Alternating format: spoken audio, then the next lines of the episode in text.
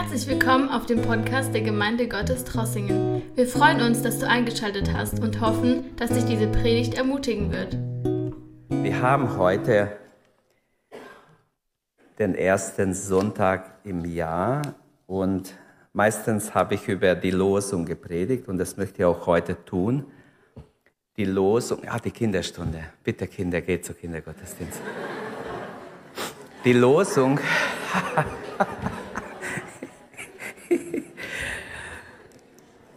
Die Losung dieses Jahr ist aus, aus 1. Mose 16, Vers 13. Also 1. Mose aus Genesis 16, Vers 13. Und da geht es um Hagar, um eine Ausreißerin, die Gott begegnet. Und Wer die Geschichte nicht kennt, ich möchte es ein bisschen erklären und äh, möchte darauf eingehen. Dieser Vers stammt also aus dem ersten Buch Mose, wo sehr viele Geschichten, Lebensgeschichten stehen, wunderbare Geschichten, auch Schwächen, Streitigkeiten, Versöhnungen und so weiter. Wer nie das erste Buch Mose gelesen hat, fängt mit der Schöpfung an, der soll es unbedingt lesen, weil es ein sehr wichtiges Buch in der Bibel, nicht umsonst steht es am Anfang.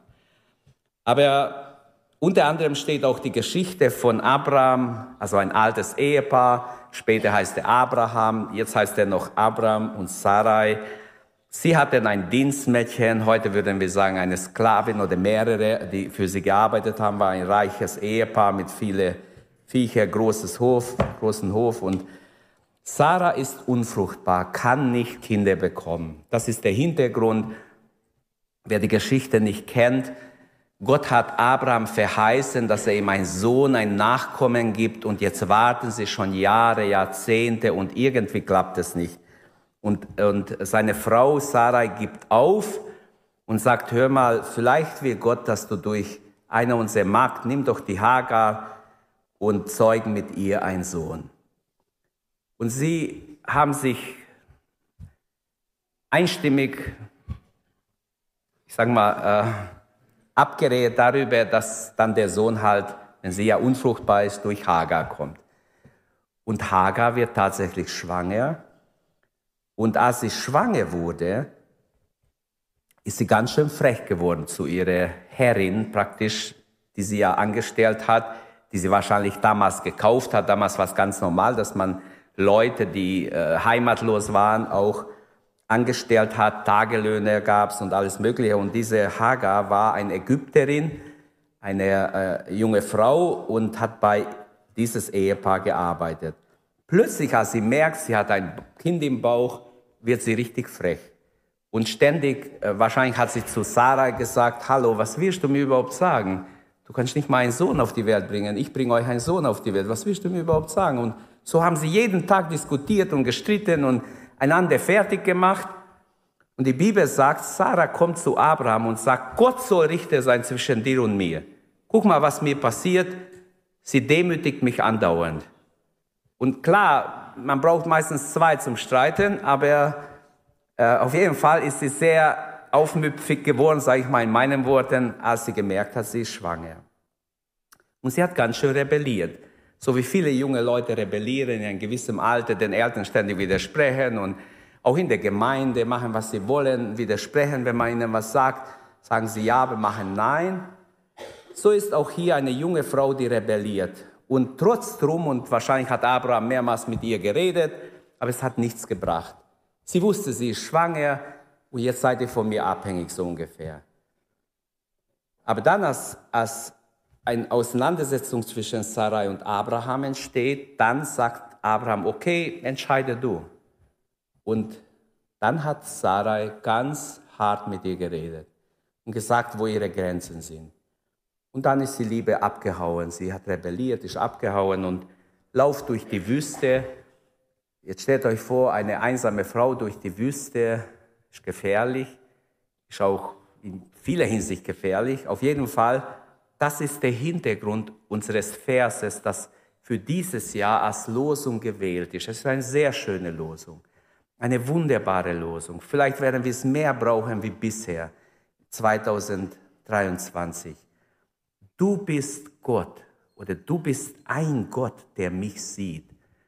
Äh, ich komme gleich dazu, aber ich möchte die Geschichte noch, ähm, den Hintergrund abschließen. Als sie da in der Wüste herumirrt, berichtet uns die Bibel, dass in ihrer Verzweiflung weiß sie nicht mehr aus noch ein und ein Engel erscheint ihr und gibt ihr einen Rat, junge Frau, kehr zurück zu der Familie, wo du warst, zu Sarai und Abraham. Da ist dein Platz, kehr zurück. Und sie geht dann in sich, gehorcht und kehrt zurück. Und der Engel hat ihr noch etwas gesagt. Das Kind, das in dir ist, wird zu einem großen Volk werden. Ein unzählbares Schar wird aus diesem Kind hervorgehen.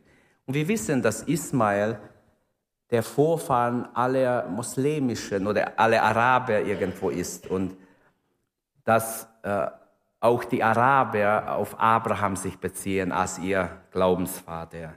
Warum Gott es so zugelassen hat, Gott hat ja tausend Wege und Mittel, er hat es aber zugelassen. Ich möchte sagen, diese Geschichte ist so real, dass es uns alle etwas angeht. Denn wir alle sind mitten im Leben und haben etwas mit alle möglichen Dinge zu tun, die uns so im Alltag begegnen. Hagar, als sie diese Engelerscheinung hat und der Engel ihr wirklich hilft, weil äh, sie wurde an einen Brunnen geführt, wahrscheinlich hatte sie auch Durst, auf jeden Fall, sie sagt El Roy. El ist immer Gott und Roy ist eins der schönsten Namen Gottes im Alten Testament. El Roy, der Gott, der mich sieht oder der Gott, der sich um mich kümmert. Man könnte es auch verschieden übersetzen. Du bist El Roy, der Gott, der mich sieht. Niemand hat sie gesehen. Sie fühlte sich ganz verlassen, muss nur ein Leopard kommen oder irgendein wildes Tier und sie angreifen und niemand wird je an sie denken und auch an ihr Nachkommen nicht. Und es könnte leicht passieren, aber Gott hat einen Engel geschickt und der Engel erscheint ihr und redet mit ihr. Eine einsame Frau in der Wüste und plötzlich steht ein Engel vor ihr. Also ich finde es eine sehr schöne Geschichte und nicht ein alter Rabbi, nicht Rashi, der verehrt wird von allen Rabbis, der sein schöner Kommentar zu den fünf Büchern Mose geschrieben hat, die wirklich lesenswert ist, oder irgendein anderer bekannter Rabbi hat diese schöne Name Gott gegeben, sondern eine heidnische Frau hat Gott diesen Namen gegeben und der Heilige Geist fand es richtig, dass es in der Bibel kommt. Wir haben es in der Bibel für immer verewigt. El Roy, der Gott, der mich sieht, der dich sieht, der uns in unserer Situation sieht. Auch uns als Gemeinde. Wir sind jetzt ins 31. Jahr mit heutigen Tag hineingekommen. Und vielleicht waren die 30 Jahre nur Vorbereitungszeit, wie im Leben Jesu. Vielleicht wird Gott uns sagen, dieses Jahr soll Ernte kommen. Dieses Jahr wird Gott, dass wir mit Erlroy rechnen. Mit einem lebendigen Gott, der sieht, der alles sieht. Der sieht, ob du mit ein Desinteresse kommst oder mit einem Hunger in den Gottesdienst kommst. Der sieht, ob dir egal ist, dass dein Nachbar verloren geht, dein Mitmensch dir egal ist, ob, oder ob du vor Gott stehst für sie und flehst, dass du jemand zu Jesus führst. Er, Roy, sieht alles. Er sieht, wie ich bin im Verborgenen. Er sieht, wie ich bin, wenn ich ganz alleine bin. Er weiß, was ich denke, was meine Sehnsüchte sind, was deine Sehnsüchte sind. Er weiß alles. Das ist ein Trost, dass er es weiß. Denn viele Menschen haben niemand, der an sie denkt. Niemand, der sie sieht. Niemand, der nach ihnen schaut. Sie fühlen sich total abgelehnt, verlassen. So, äh, an mich denkt keiner. kennen wir Elroy, Elroy, der, der, den Gott, der mich sieht, der mich immer sieht, in jeder Situation. Kennen wir ihn. Es ist ganz wichtig, dass wir ihn kennen, persönlich.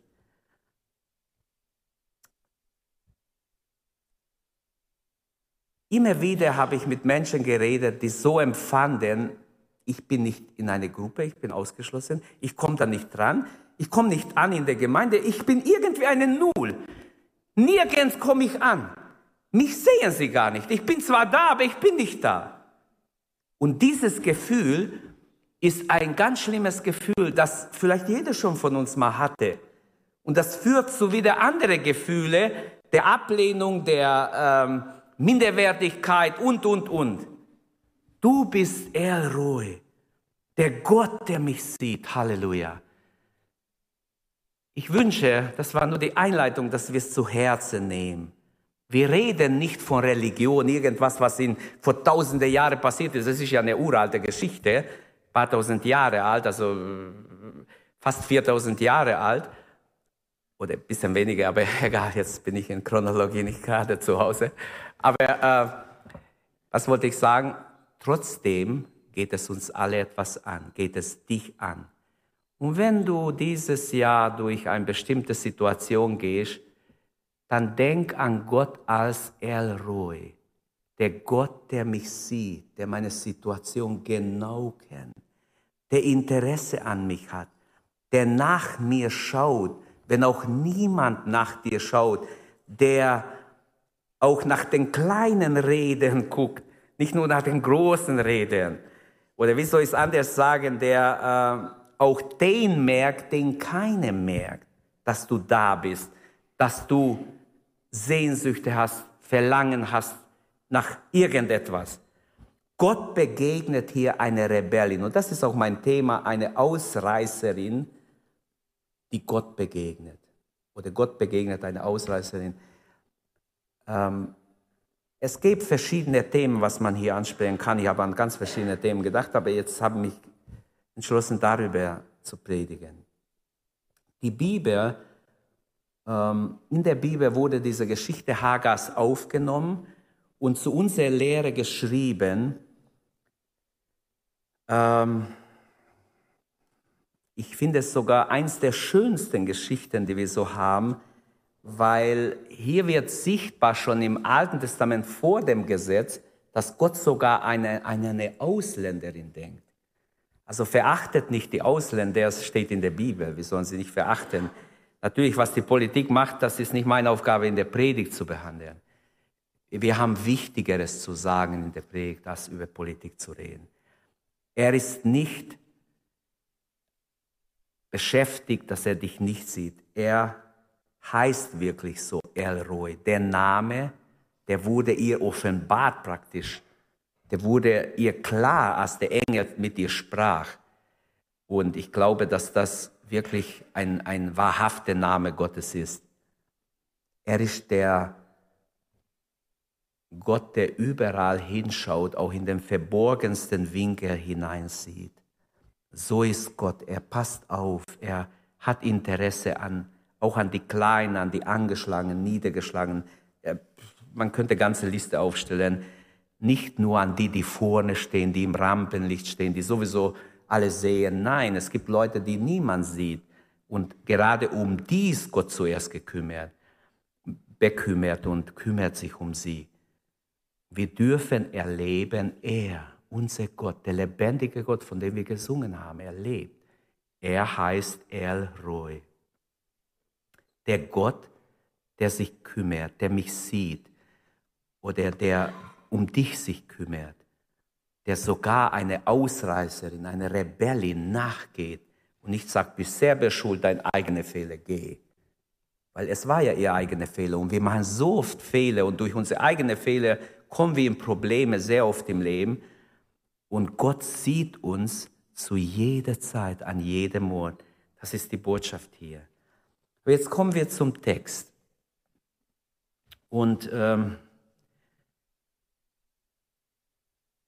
wenn ich sage, eine Ausreißerin begegnet Gott, drei Gedanken zu diesem Name Gottes, die in, in der diesjährigen Losung ist.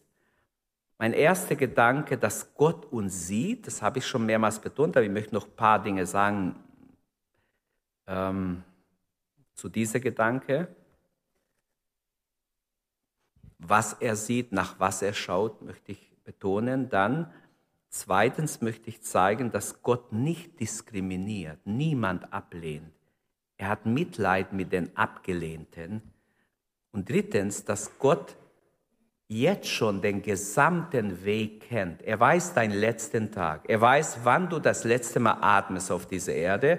Und deshalb brauchst du Gott, weil alleine wirst du es nicht schaffen. Wir brauchen alle Gott. Er ist der Gott, der sich offenbart, der am Anfang das Ende schon verkündigt.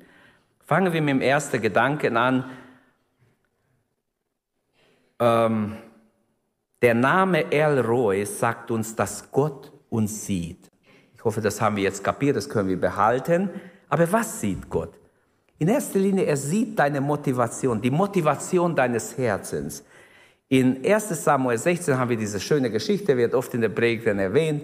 Samuel geht, ein König zu salben, Saul ist von Gott abgefallen und Samuel muss jemand Neues salben. Er kommt im Hause Isais und er hat seine Söhne aufgestellt und fängt beim ersten an, ein großer Typ, der gut aussieht, menschlich gesehen, das muss er sein. Ein König muss ja irgendwie größer sein wie alle anderen.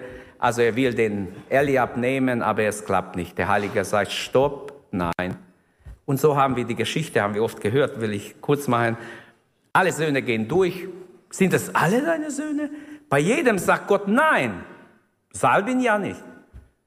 Ja, was soll ich machen? Hast du noch einen Sohn? Ja, wir haben noch einen kleinen draußen bei den Schafen.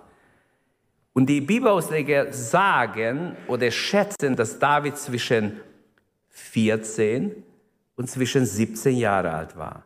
Jetzt Gott weiß nur genau, wie alt er war, aber so schätzen die, die mit der Bibel sich beschäftigen. Habe ich vor kurzem erst gelesen. Ich dachte immer, er war schon ein bisschen älter, vielleicht 17, 18. Aber egal, lassen wir es mal hingestellt. Ein kleiner Junge, der draußen mit den Schafen, der ist gut für die Schafe. Aber der ist es, den Gott, dem Gott gefällt oder der Gefallen Gottes hat über sein Leben. Und man muss ihn holen. Wir essen nichts, wir machen nichts, wir warten einfach, bis er da ist. Egal wie weit er ist, wie viele Kilometer er laufen muss, egal, es gab kein Flugzeug, kein, er muss kommen, wir essen vorher nicht. Das Essen war schon zubereitet. Nein, wir essen nicht. Ich muss erst die Salbung Gottes weitergeben auf diesen Mann. Dann erst setzen wir uns und essen. Also ich sehe in all diese Dinge, äh, wie schnell sind wir als Menschen, wir urteilen über Menschen, über Menschen nach dem, was wir mit diesen zwei Augen sehen. Und wir sind total daneben. Dieses Beispiel zeigt mir ganz klar die Motivation des Herzens. Eliab ist groß, er stellt was dar für den menschlichen Auge, aber nicht für Gott. Gott schaut gerade in, in die Herzen dieser Söhne und er sieht bei David etwas, was ihm gefällt. Wahrscheinlich sein Demut, seine Zerbrochenheit, er war auch nicht perfekt. Er hat sogar große Sünden getan, später sogar. Aber was Gott gefällt, dass David immer wieder zerbricht und vor Gott kommt und Gott um Vergebung bittet. Das gefällt Gott. Wir haben viel zu viele Stolze damals schon gehabt und heute auch, die schwer haben, Entschuldigung zu sagen. Die schwer haben, sich zu demütigen. Die Liebe über Leichen gehen, als das zu machen.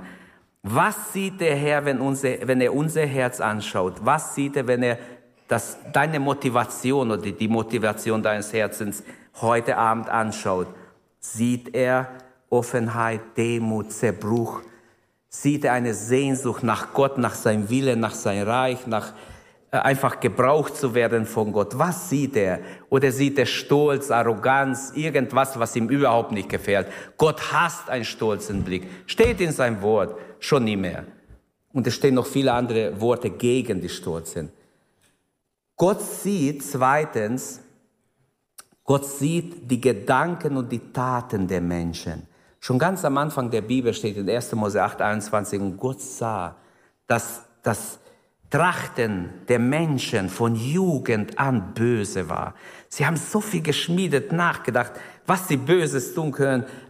Schon von Kindheit war in ihnen dieser gefallene Zustand nach Adam und das Böse ist da. Niemand hat ihnen Lügen beigebracht. Sie können alle lügen. Wir alle konnten lügen. Mir hat es auch niemand beigebracht. Dir auch nicht. Und trotzdem, auch unsere Kinder haben wir nie beigebracht. Im Gegenteil. Und trotzdem, alle konnten lügen.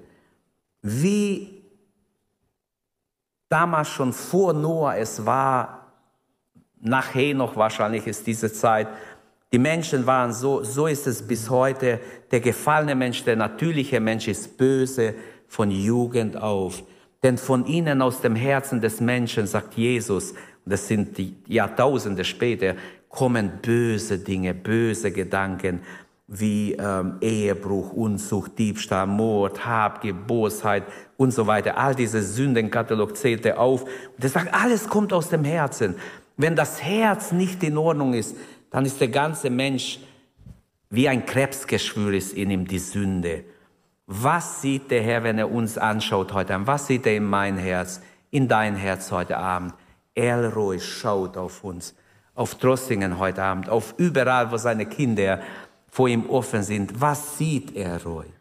Drittens glaube ich, dass der Name Elroy uns sagen will, Gott sieht die Mühen, die Müden, die Beladenen, die Niedergeschlagenen, die irgendwie nicht fertig werden mit all dem, was sie als Herausforderung haben.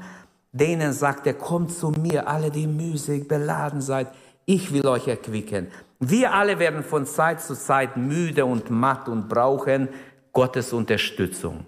Amen. Ich brauch's. Jesus bittet Erfrischung an. Jesus bittet Beziehung an. Er sagt, nimmt mein Joch auf euch und ihr werdet sehen, wie wunderbar alles wird. Jesus will Wiederherstellung in unser Leben. Und manchmal laufen wir überall hin, nur nicht in die Arme Jesu. Wir verbergen uns unser Schmerz, vielleicht unsere Trauer, unsere Probleme und werden damit nicht fertig.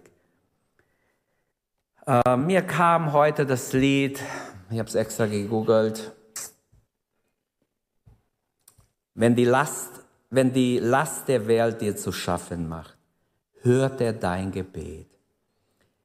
Wer es auch gedichtet hat, es ist ein wirklich schönes Lied, ein wahres Lied. Denn es heißt hier, wenn, die Furcht, wenn dich Furcht befehlt vor der langen Nacht, hört er dein Gebet. Du kannst beten, während dich diese Dinge bedrücken wollen, niederdrücken wollen. Und im Refrain heißt es, er hört dein Gebet, hört auf dein Gebet. Er versteht, was sein Kind bewegt. Gott hört dein Gebet. Also wenn du verletzt bist, wenn du niedergedrückt bist, niedergeschlagen, Depression anklopft an dein Herz, wenn Sorgen nicht weggehen wollen, obwohl du es loshaben wirst, komm zu mir, sagt Jesus.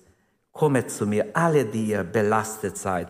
Aber in der zweiten Strophe finde ich noch besser, wenn du kraftlos bist und verzweifelt weinst, hört er dein Gebet. Wenn du ängstlich bist und dich selbst verneinst, hört er dein Gebet. Wenn die Menschen vor ihre Ende stehen, heißt im Vers 3, hört er dein Gebet. Wenn die Sonne sinkt und die Welt vergeht, hört er dein Gebet. Halleluja. Wie schön. Gott hört dein Gebet. Also wenn du dich schuldig fühlst heute Abend, wenn eine Schuld dich belastet, hört er dein Gebet. Elroy sieht, wenn du nicht fertig wirst, nicht los wirst, irgendetwas, was in dein Leben ist. Gott sieht, wenn wir müde und beladen sind und wenn wir Lasten mit uns herumschleppen, wenn wir wie Hagar durch die Wüste marschieren, ohne Ziel, verloren, in Gefahr. Sie war sehr weit wahrscheinlich in der Wüste geflogen. Ich war mal in der Wüste Judas. Uninteressant, nur Sand überall und freie Plätze und Schlangen und Skorpionen habe ich gesehen und so Sachen. Also, äh, wenn man darum irrt und keine kümmert. Ich habe mit einem Mensch geredet, der war total depressiv. Und wisst ihr was, der ist da reingelaufen, der hat da übernachtet. Sogar sehr gefährlich. Weil wirklich auch Raubtiere im Moment da gibt. Aber zwar vor ein paar Jahren habe ich da mit einem geredet. Und er hat gesagt, oh, ich übernachte da drin.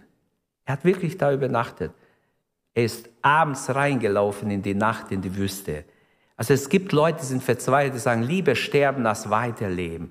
Besser wäre der Tod. Sie sind innerlich depressiv und wollen nicht mehr, aber sie wissen nicht, wie sie sterben sollen. Und so war er vielleicht auch. Aber Gott sieht, wenn wir müde und beladen durch die, durch den Alltag irren, durch unser Alltagstrott vielleicht irren, wie geht es dir heute Abend? Jetzt am Anfang des Jahres.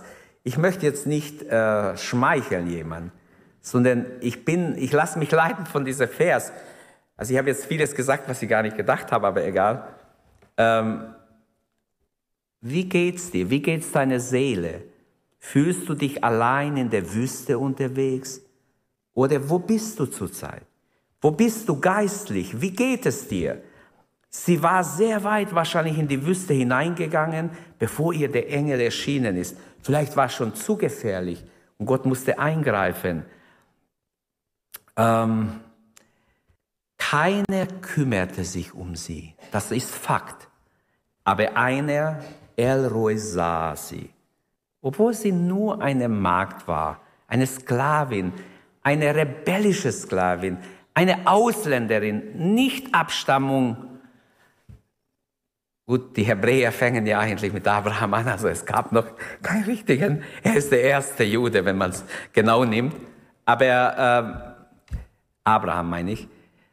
Aber man kann streiten darüber. Die Hagar war wirklich äh, menschlich gesehen ziemlich wenig wert.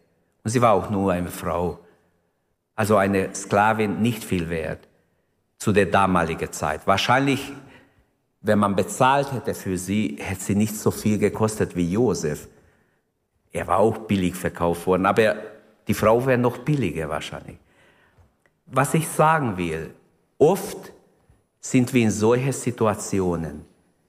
Du fühlst dich verachtet, du fühlst dich wertlos und du weißt gar nicht, dass Gott dich sehr hoch achtet, großen Wert in dir sieht, Ewigkeitswert, Wert, den du gar nicht ahnst, weil du Elroy nicht begegnet bist. Sonst hätte es dir gesagt. Gut, wir sagen, wir kennen ja Gott, wir kennen ihn, aber manchmal sehr, sehr oberflächlich.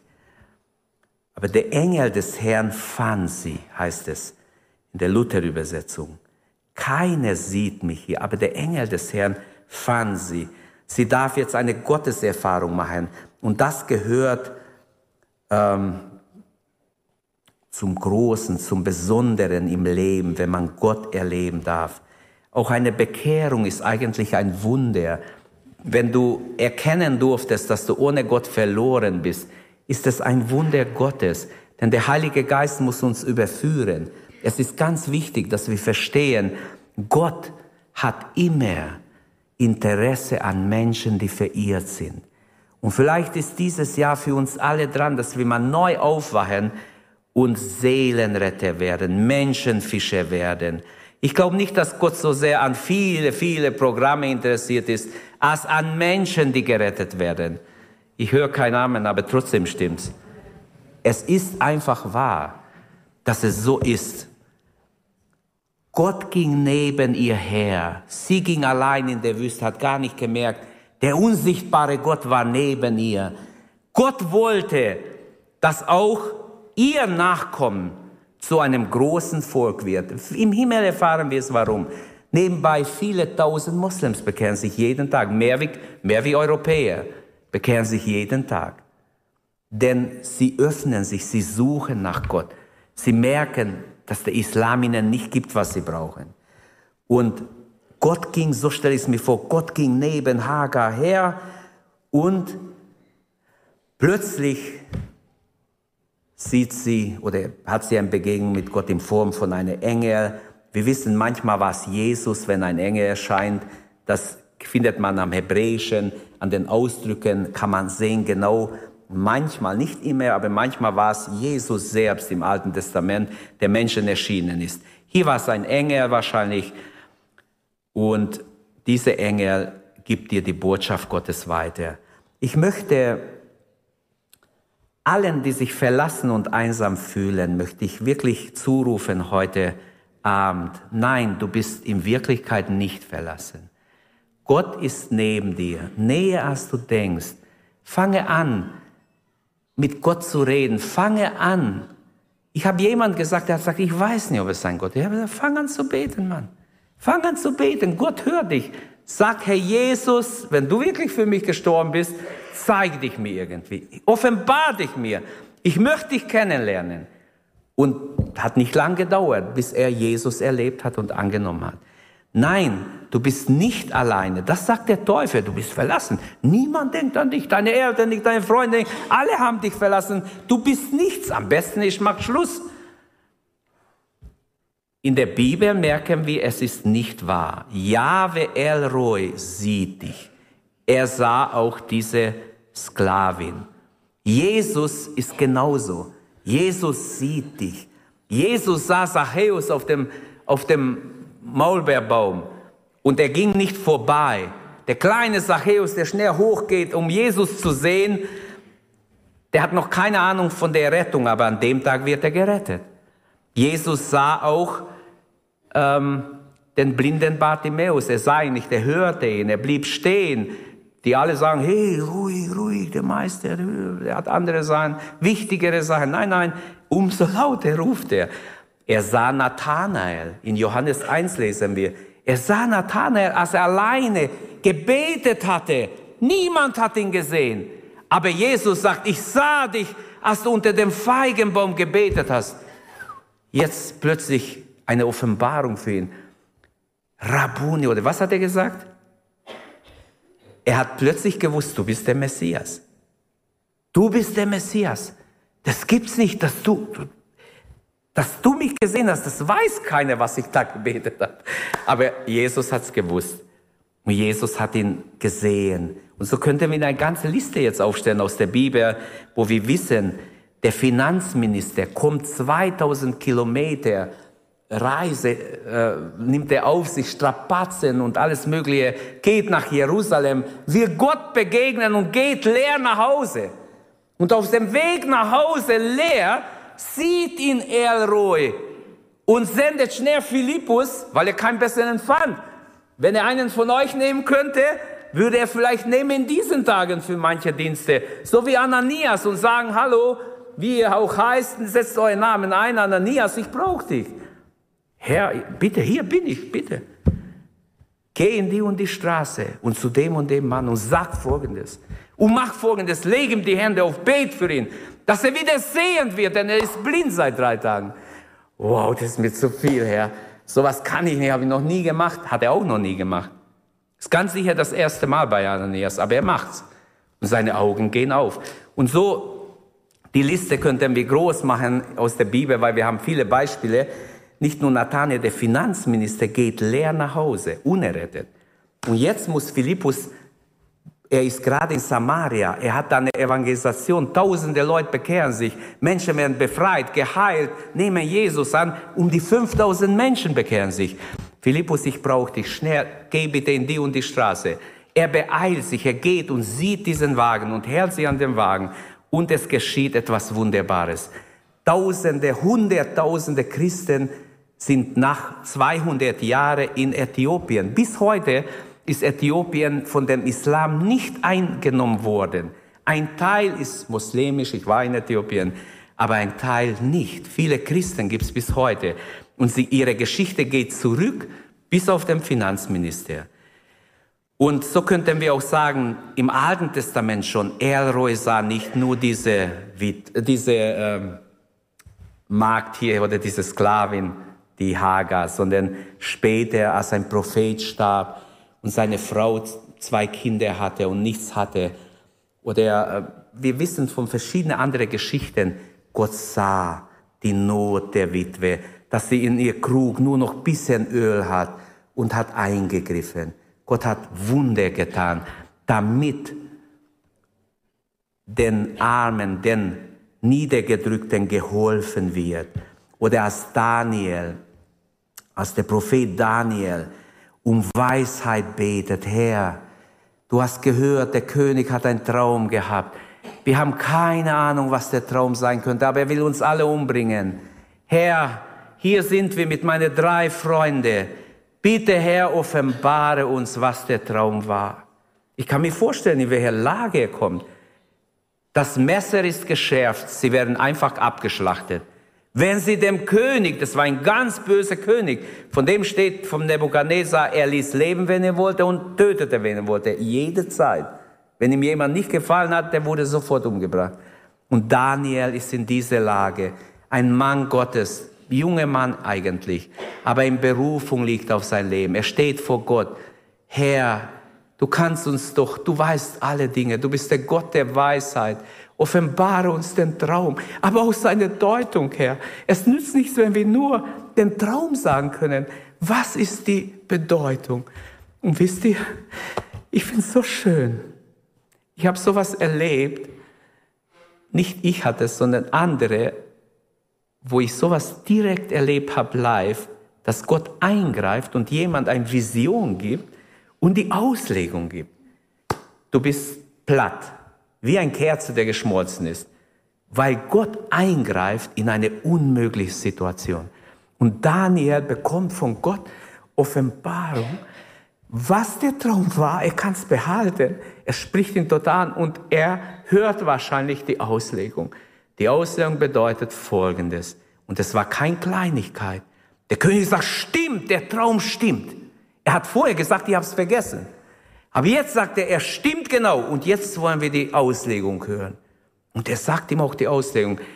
Der ist platt. Dieser heidnische, brutale König wird total weich gemacht. Er wird vorbereitet für eine echte Hinwendung zu Jahwe. Denn es steht später, er hat sogar einen Befehl gegeben, niemand darf mehr beten zu irgendeinem anderen Gott als zu dem Gott Daniels. Es ist doch wunderbar, dass Gott solche Dinge tut und sein Wort ist voll. Deshalb Bibelleseplan. Wer die Bibel nicht liest, verdummt. Denn eBay wird dafür sorgen, dass wir alle verdummen. Die Menschen sind sowas von dumm. Also wenn ich das sage, ich sage es nicht hochmütig. Wenn ich Dinge sehe, was Menschen machen. Heute Nacht, manche haben bis 4 Uhr bald gebüllert. Ist doch dumm. Wenn sie schon machen, sollen sie es so in erste halbe Stunde machen. Aber nicht um 4 Uhr noch morgens. Ohne Witz. Ich bin um 3 ausgegangen. Ich habe gesagt, die hören nicht auf. Was ist los hier? Sind die denn nicht mehr ganz dicht? Ja, es ist so. Aber glaubt mir, viel dumme Sachen, was täglich angeguckt wird im YouTube, das macht die Menschen richtig dumm. Nimmt ihr Verstand überhaupt nachzudenken? Früher musste man nachdenken, Kreativität wurde gelernt, weil man etwas erfinden musste, nachdenken. Heute lässt man alles sich berieseln mit allen möglichen Dummheiten. Gott sieht die Notleidenden. Markus 6, Vers 48, die Jünger waren in Not. Und der Herr schläft, aber der Herr hilft ihnen. Er sah die Unterdrückung des Volkes Israels, Exodus 3,7. Und es kam zu Gott ihr Schreien. Und Gott hat geantwortet. Halleluja. Vielleicht muss es so weit kommen, dass unsere Not wächst, damit wir wirklich, wenn es um Gebet geht, habe ich auch gestern Abend gemerkt, da beten wir kaum eine Minute, zwei und dann wird schon wieder nichts, nichts zum Beten. Es ist schon schade. Ich wünschte, dass wir am Jahresende mindestens eine halbe Stunde durchbeten, Gott loben und preisen für all das Gute, was er getan hat. Ich habe gestern den Vers gelesen, ich habe ja nur ganz kurz was gesagt dazu, aus, aus Johannes 1,16. Wir haben empfangen aus seiner Fülle Gnade um Gnade. Rainer hat wieder über Gnade gelesen. Und heute Abend geht's wieder eigentlich um positive Dinge. Du bist der Gott, der mich sieht. Ich bin nicht übersehen. Gott sieht die Notleidende. Er sieht, als, seine, als die drei im Feuerofen waren, er war mitten unter ihnen. Mann, oh Mann, das war gut. Der vierte Mann macht den Unterschied. Den brauche ich auch. Den brauchst du auch. Der vierte Mann ist Jesus. Den brauchen wir mitten in unser Alltag, mitten in unserer Not. Amen. Halleluja. Der vierte Mann. Das kleine Kind fragt seine Mutter, Mama, Du hast uns die Geschichte erzählt von den drei im Feuerofen, aber was ist mit dem vierten? Wieso kam der nicht aus dem Ofen? Du hast gesagt, nur drei kamen raus. Die Mutter, die war geisterfüllt, weil sonst hätte sie nicht so eine gute Antwort geben können. Wisst ihr, was die gesagt hat? Der vierte Mann bleibt im Ofen. Wenn du im Ofen kommst, mein Söhnchen, wenn du mal in Not kommst, der vierte Mann wartet auf dich. Er wartet, er wird bei dir sein. Vertraue ihm. Halleluja. Finde ich wunderbar. Das habe ich nur einmal gelesen. Das behalte ich für mein ganzes Leben, denn das tut mir sehr gut. Also Gott diskriminiert niemand, haben wir gesehen. Oder sehen wir, ich sage noch ein paar Dinge dazu. Mein zweiter Hauptgedanke, Gott diskriminiert niemand. Ähm, dieser Name, den Hagar Gott gegeben hat, gilt auch für dich und mich, gilt für jeden, egal welche Nationalität, egal ob jung oder alt, wer es kapieren kann, der soll es fassen, für sich persönlich nehmen. Sören Kierkegaard hat in einem seiner Bücher schreibt er, ähm, das Leben ist wie ein hebräisches Buch, das am besten von hinterher verstanden werden kann. Also im Schau nach rückwärts verstehen wir das Leben besser, aber es kann nicht so gelebt werden. Es muss vorwärts gelebt werden. Nur in der Schau nach vorne kann es gelebt werden. Das ist ja das Problem. Wenn ich warten könnte bis ans Ende und dann alles verstehen und dann das Leben wäre viel leichter. Ich habe oft gedacht, wenn ich das gewusst hätte, aber ich habe es leider nicht gewusst. Jetzt weiß ich es. Und das ist unser Dilemma.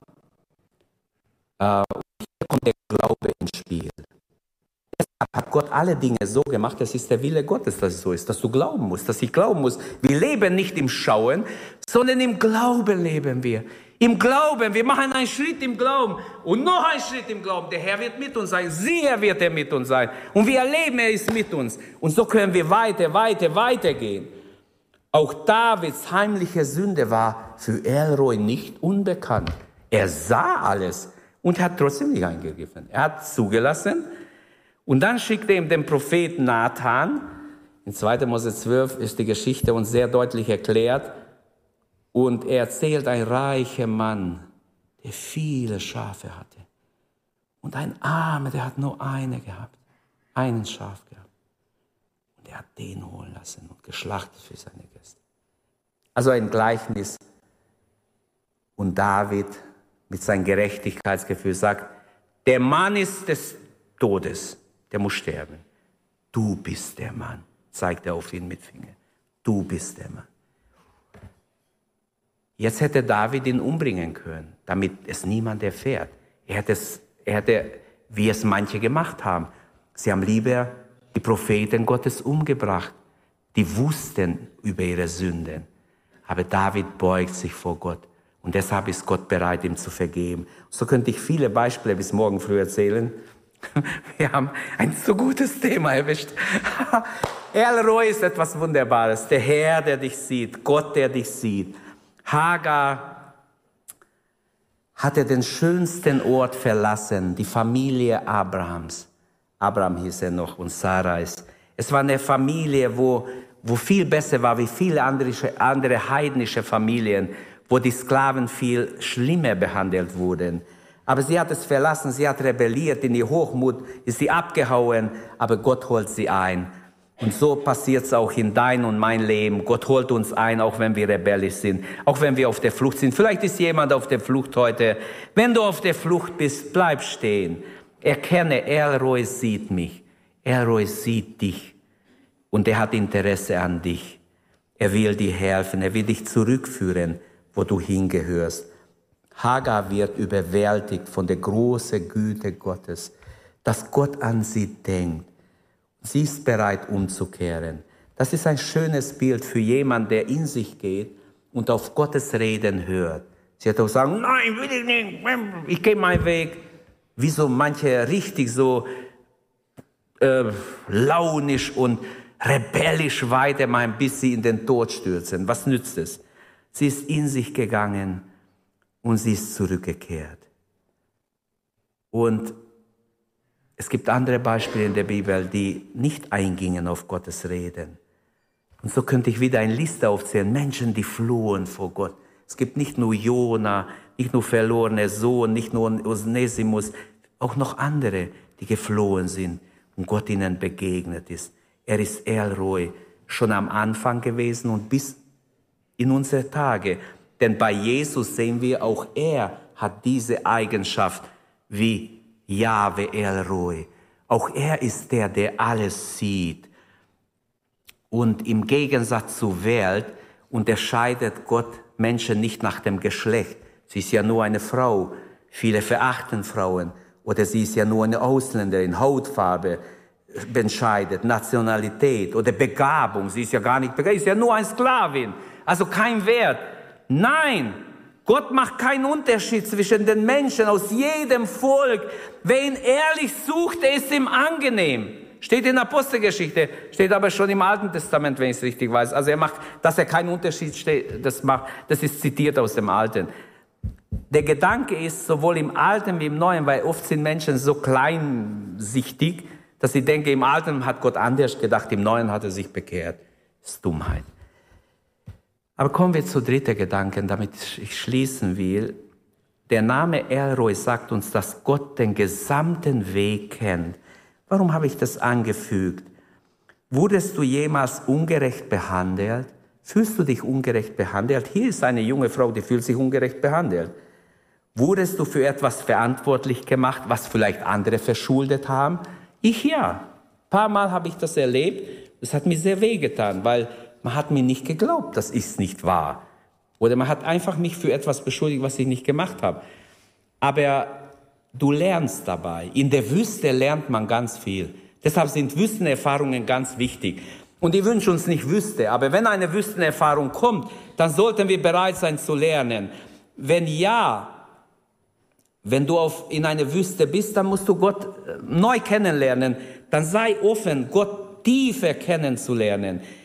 Ähm, du wirst sehen, Gott ist sehr interessiert an dich, sehr interessiert an uns alle, an mich, an dich, an jedem von uns. Manche würden vielleicht sagen, ja, wenn ich wüsste, dass Gott wirklich an mich sehr interessiert ist, würde ich das und das meinen. Ja, aber das ist Zweifel, Unglaube. Ich kann es dir hundertprozentig sagen, er ist an dich interessiert, an jedem von uns sehr interessiert.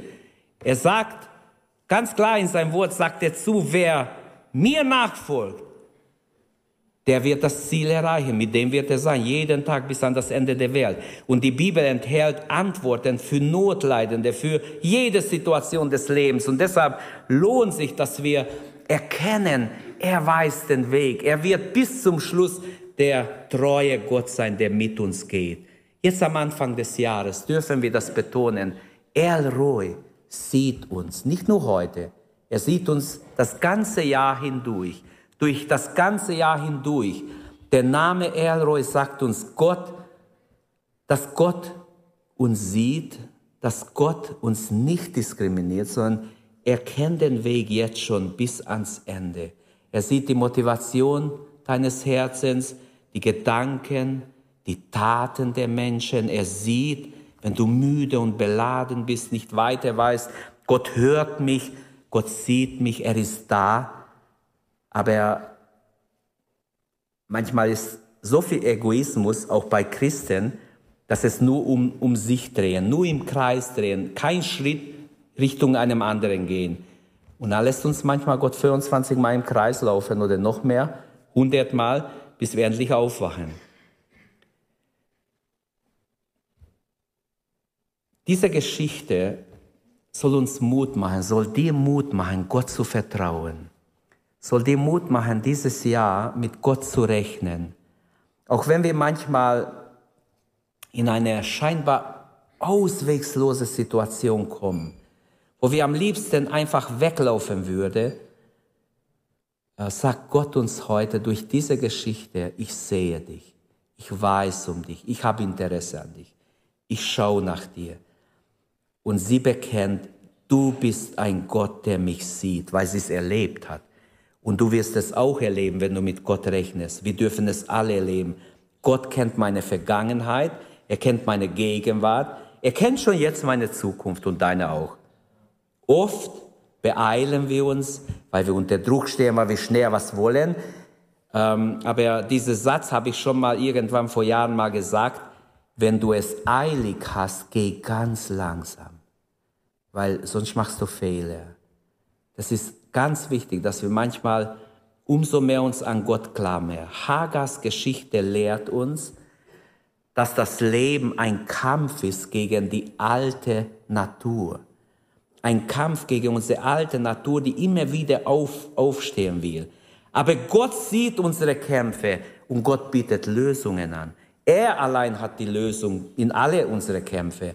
Und du bist Elroy, dürfen auch wir dann bekennen, wie Hagar, du bist Elroy. Du hast mich gesehen, du siehst mich. Du hast sogar eine junge Mutter, werdende Mutter, können wir sagen, gesehen. Und du siehst mich auch. Auch wenn ich nur Hausfrau bin. Jemand hat mal gesagt, ja, ich bin ja nur Hausfrau. Auch dann sieht dich Gott. Fühl dich nicht wertlos. Für Gott ist jeder Mensch gleich viel wert, der ehrlich vor ihm steht. Und das war hier in der Bibel, ähm, das, was hier geschildert wird, ist etwas Besonderes, etwas Einmaliges, etwas, was zum ersten Mal geschah. Es gab kein Beispiel dafür. Von wo hätte sie so ein Beispiel nehmen sollen? Es war am Anfang der Bibel, kommt diese Stelle vor. Eine Frau, zudem noch eine Sklavin, eine Ausländerin, also geht immer tiefer, gibt Gott einen Namen. Ich glaube, da haben die Rabbis ganz schön ihr Kopf gekratzt.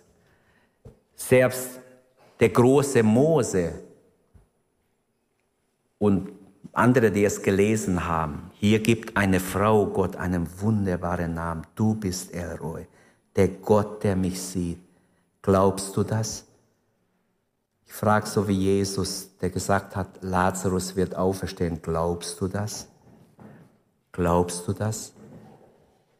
Du bist ein Gott, der mich sieht. Manche verwechseln sogar das Datum, seht ihr. Dass Gott sein Helferinnen und Helfer schickt, die nach uns schauen, glauben wir, dass, dass Gott seine Engel schickt, seine Helferinnen auch heute schickt? Wie empfindest du über Elroy, über Gott? Hat er nach dir geschaut? Hast du schon Erlebnisse gemacht?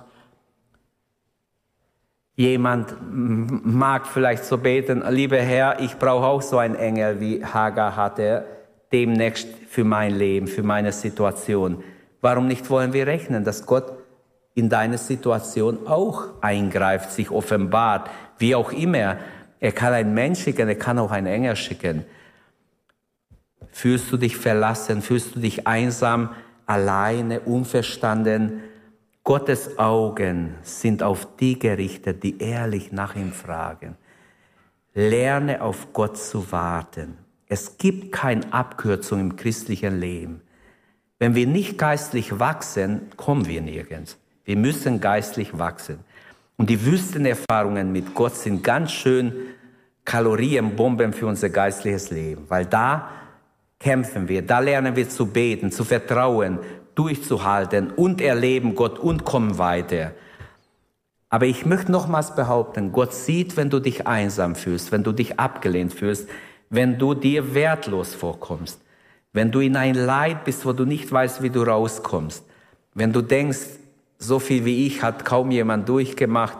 Das hört man immer wieder, was Leute alles durchgemacht haben. Und Gott sieht unser Kämpfen, aber er sieht es nicht nur. Er hat die Lösung. Und das ist der Unterschied zu, manche andere können auch deine Not anhören und verstehen, aber vielleicht haben sie keine Lösung. Ich schließe mit einem Vers, was ich vorher in der Einleitung gelesen habe. Ähm, aus Psalm 143, Vers 10. Lehre mich du nach deinem Wohlgefallen, denn du bist mein Gott. Dein guter Geist führe mich auf ebene Bahn. Herr, erquicke mich um deines Namens willen, führe mich aus der Not um deine Gerechtigkeitswillen. Es ist ganz wichtig, dass wir so etwas so beten für dieses Jahr und lasst uns aufstehen und Lasst uns dafür beten, dass wir Gott erleben, dass wir in sein Wohlgefallen leben und sein Wohlgefallen auf unser Leben ist für 2023 und erleben, dass Gott immer wieder uns eine Erfahrung mit ihm schenkt. Mögen wir alle neue Erfahrungen mit Gott machen. Alte sind schön und gut, die haben uns gestärkt. Wir brauchen neue Erlebnisse mit Gott. Ich wünsche euch mehrere neue Erlebnisse mit dem Herrn. Elroy lebt, Elroy sieht, Elroy hat Interesse an jedem von euch, von uns alle. Halleluja, danke Herr, dass du dich offenbarst immer wieder in dein Wort, dass wir empfangen dürfen, aus deinem Wort Schätze nehmen dürfen, die uns helfen im Alltag. Danke Herr, dass ich dich erleben durfte als Elroy. Du hast mich gesehen, wo ich krank war, Herr. Du hast mich gesehen, wo ich in Not war, wo ich verzweifelt war. Du hast mich gesehen in jeder Situation. Ich danke dir dafür, dass du mich nicht nur gesehen hast, sondern eine Lösung für mich hattest. Danke, Herr. Gelobt sei dein Name, Herr. Wir ehren und preisen dich heute, heute Abend für dieses neue Jahr, dass wir beginnen dürften mit dir, Herr. Danke, dass wir leben dürfen, zu deiner Ehre leben dürfen, im Glauben leben dürfen, im Vertrauen an dich, in der Abhängigkeit von dir. Danke, Herr, dass wir wissen dürfen, du wirst auch nach uns schauen. Du kümmerst dich auch um die, die abgelehnt oder verlassen sich fühlen oder nichts wert fühlen. Danke, Herr, dass in deinen Augen jeder wertvoll ist. Gelobt sei dein Name. Ehre dir, Vater, in Jesu wunderbaren Namen. Danke, dass du der Lebendige, der Heilige, der Wahrhaftige bist. Gelobt sei dein Name, Herr. Wir lieben dich, Jesus. Lass uns mit dir durch dieses Jahr gehen. Wir bitten dich auch als Gemeinde, steh uns bei, Herr. Hilf uns als Gemeinde, Herr, dass wir Frucht bringen in diesem Jahr, dass wir Frucht bringen für die Ewigkeit. Herr, dass wir nicht uns selbst pflegen, sondern dass wir vor dir stehen, Herr, und Kraft empfangen, Salbung empfangen, Herr, dass wir ausgehen und die Botschaft weitergeben. Im Namen Jesu bitten wir, Herr, dass wir Menschen erreichen, die nicht gerettet sind, die ohne dich verloren sind, Herr. Berühre Menschen, berufe Menschen. Ich bitte dich, Herr, dass der Heilige Geist über uns fällt, ganz neu.